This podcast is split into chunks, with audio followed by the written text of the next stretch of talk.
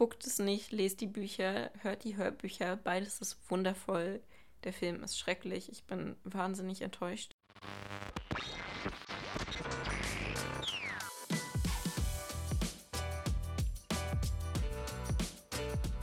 Written Between the Lines. Der Bücherpodcast mit Eve.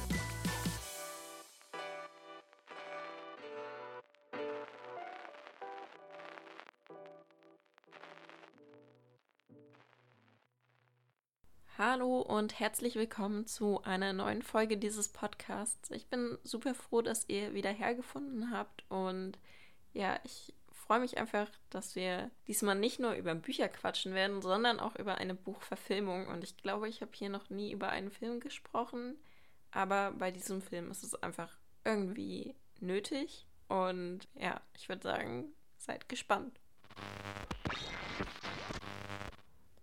Bevor ich mit den Buchvorstellungen richtig loslege, dachte ich, ziehe ich die Neuerscheinungen jetzt nach ganz vorne, weil ich das ja eigentlich schon in der letzten Episode machen wollte. Dort ist aber nach den ganzen anderen Buchvorstellungen ein bisschen zu viel geworden wäre, meiner Meinung nach. Und dementsprechend kommen die eben jetzt zuerst. Das erste Buch der Neuerscheinungen, das ich euch vorstellen möchte, das ist tatsächlich schon am 31. August erschienen also schon knapp über eine Woche, anderthalb Wochen auf dem Markt, aber eben immer noch relativ druckfrisch. Das Buch heißt Ich war der Lärm, ich war die Kälte, wurde geschrieben von Jenny Downham und ist bei CBJ erschienen. In dem Buch geht es um die 15-jährige Lexi, die Aggressionsprobleme hat und lauter Sachen kaputt macht und demoliert und in ihrem Leben läuft so ein bisschen was schief. Sie kommt nicht so gut mit ihrem Stiefvater zurecht, hat sich in ihren Stiefbruder verknallt und zu ihrer Mutter verliert sie immer und immer mehr so den Draht. Die beiden entfernen sich immer mehr voneinander und das ist alles so ein bisschen so eine explosive Kombination. Ich bin einfach total gespannt auf dieses Buch. Ich freue mich da total drauf, weil ich denke, dass es eben mal was anderes ist. Vor allem wird Wut und Aggression ja auch immer mit Jungs assoziiert. Und ich finde es sehr cool, dass wir hier einmal eine weibliche Protagonistin haben, die eben genau die gleichen Probleme hat. Und ich bin gespannt, wie sie diese Probleme in dem Buch bewältigt und wie sie die ganzen Situationen meistern wird.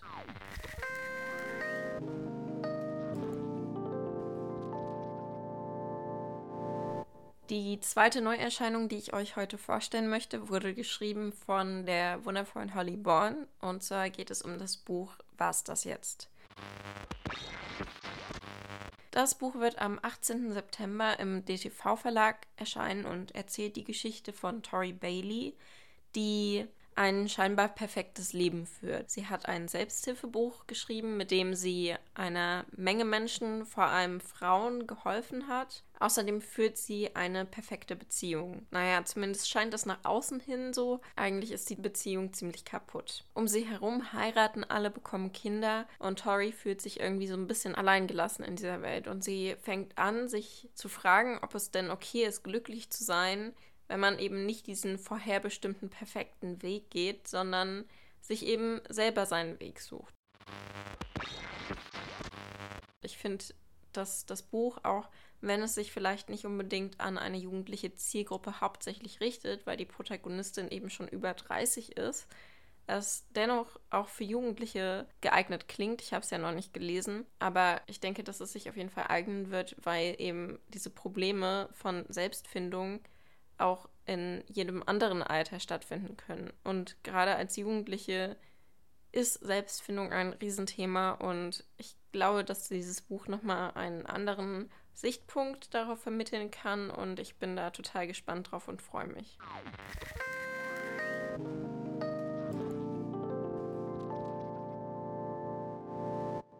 Die dritte und letzte Neuerscheinung, die ich euch hier so ein bisschen schmackhaft machen möchte, ist Ein Lächeln sieht man auch im Dunkeln von Adriana Popescu. Das Buch erscheint am 14. September bei CBJ und es geht um Samuel und Marie.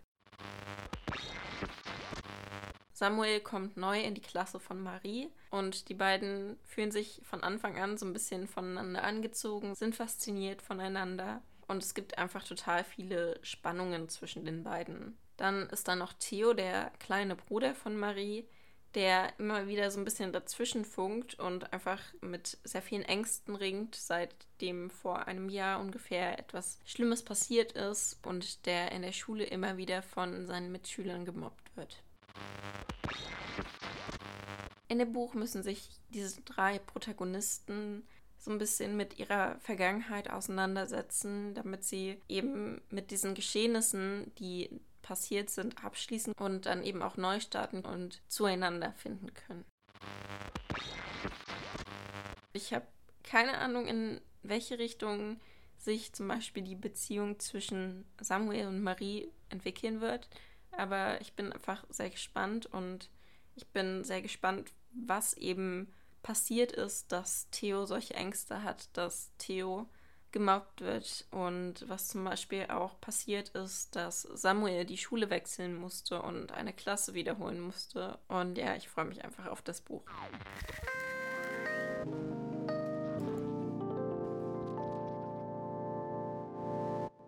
Das erste Buch, das ich euch heute richtig vorstellen möchte, heißt Let's Go Himalaya. Es wurde von Katja Linke geschrieben und ist Mitte Juli im Selbstverlag erschienen. Und erzählt von der Reise, die sie selber mit ihrer Tochter in das Himalaya-Gebirge nach Tibet gemacht hat.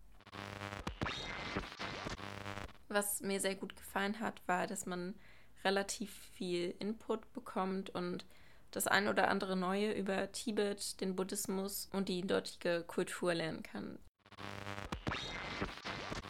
Was mir ein bisschen gefehlt hat, war die Beschreibung, wie diese unglaublich andere Natur als in den meisten Teilen von Deutschland auf die Autorin gewirkt hat. Das hatte ich mir erhofft und das kam mir einfach viel zu kurz.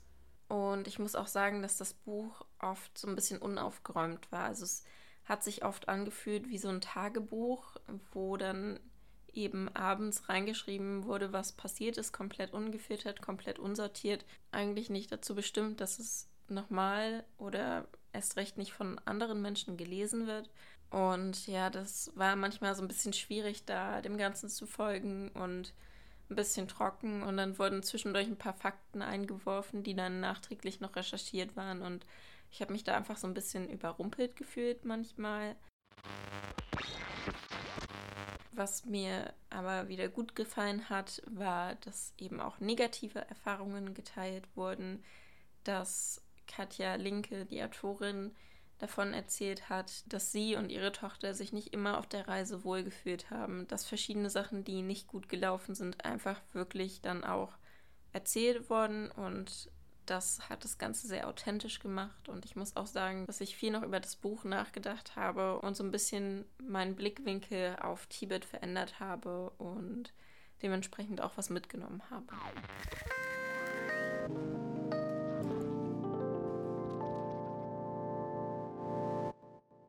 Als nächstes möchte ich euch eine Reihe vorstellen und zwar Land of Stories. Das Ganze ist eine Märchenadaption, allerdings keine so ganz klassische. Dazu aber dann später mehr.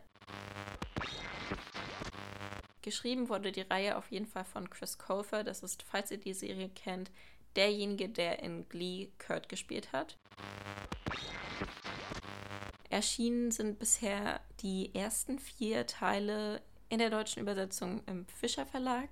Die Reihe hat sechs Bände und da der erste Teil erst letztes Jahr erschienen ist und die anderen drei Teile mittlerweile auch schon übersetzt sind, denke ich, dass die letzten beiden Bände nicht allzu lange auf sich warten lassen. Ansonsten, falls ihr ganz schnell durch seid, müsst ihr da entweder noch warten oder auf Englisch weiterlesen. In der Geschichte geht es um Connor und Alex. Die beiden mussten nach dem Tod ihres Vaters mit ihrer Mutter zusammen in ein anderes Haus ziehen und generell ist alles gerade irgendwie so ein bisschen doof.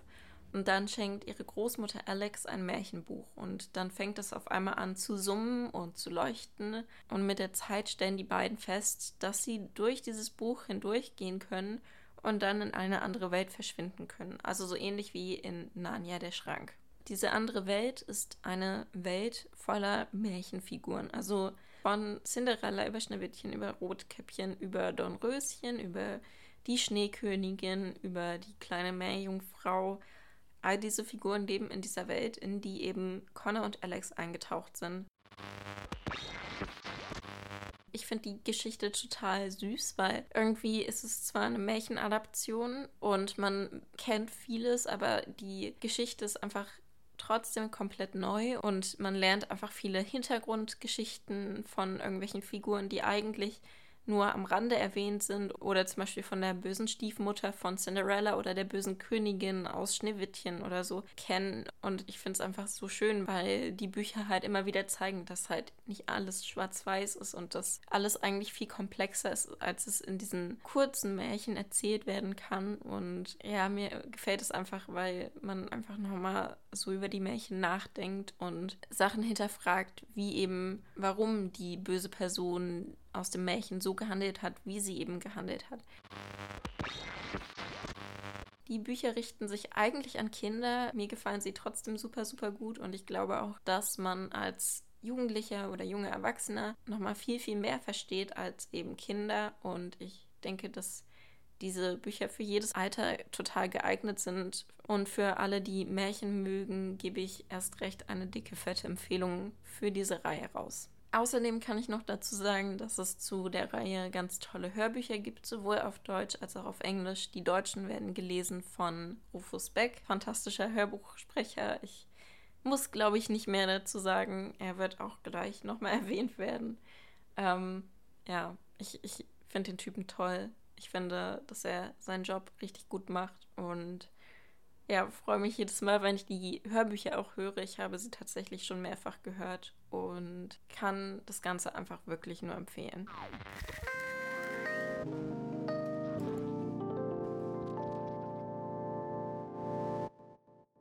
Als drittes und letztes möchte ich euch wieder eine Reihe vorstellen. Ihr könnt euch jetzt auch denken, dass es auch die Reihe ist, zu der eine Verfilmung erschienen ist, über die ich gleich sprechen werde, dass es die Reihe ist, zu der es wieder Hörbücher gibt, die von Rufus Beck gesprochen wurden. Es geht um Artemis Fowl.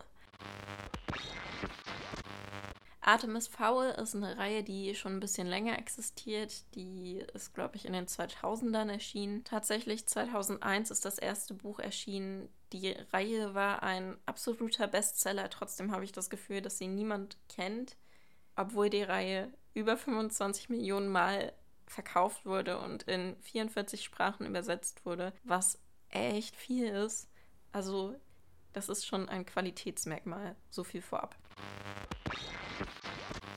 In dem Buch geht es um Artemis Fowl Jr.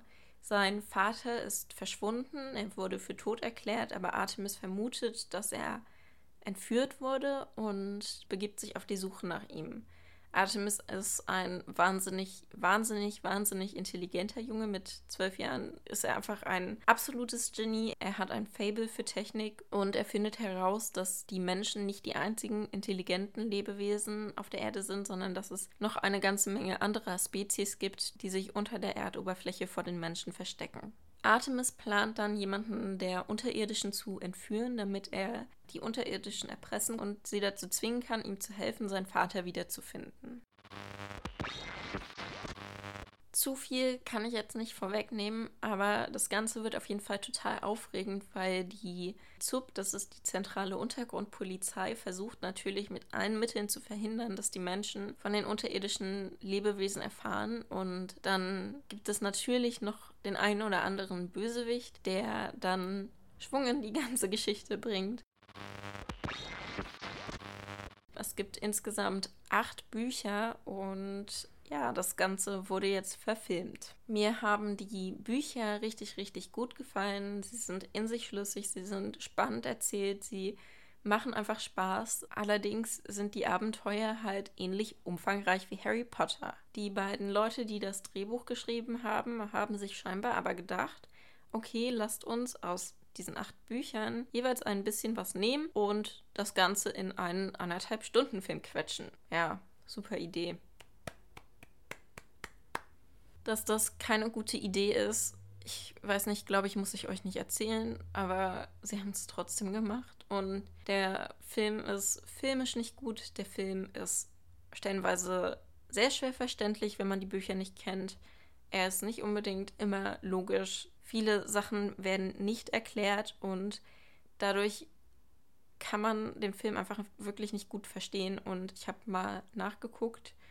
Auf Google hat der Film eine Bewertung von 2,1 Sterne und es ist einer der Fälle, wo ich sagen würde, das ist halt noch zu gut für diesen Film. Und ja, ich bin einfach wirklich enttäuscht, weil die Geschichte so viel Potenzial hat. Ich kann euch nur sagen, lest diese Bücher oder hört euch diese wundervollen Hörbücher an. Die Geschichte ist so, so, so, so toll, aber guckt nicht den Film und guckt auch am besten nicht den Trailer, weil das Cast ist einfach schrecklich. Es passt meiner Meinung nach überhaupt nicht auf die Figuren. Also manche passen, manche passen halt, wie gesagt, überhaupt nicht. Und ja, viel, viel mehr habe ich dazu eigentlich nicht zu sagen, als guckt es nicht, lest die Bücher, hört die Hörbücher, beides ist wundervoll.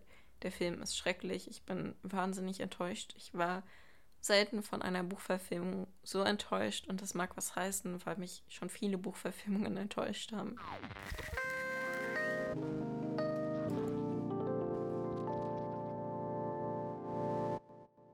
Das war es dann auch wieder. Ich freue mich auf das nächste Mal und würde sagen, wir hören uns.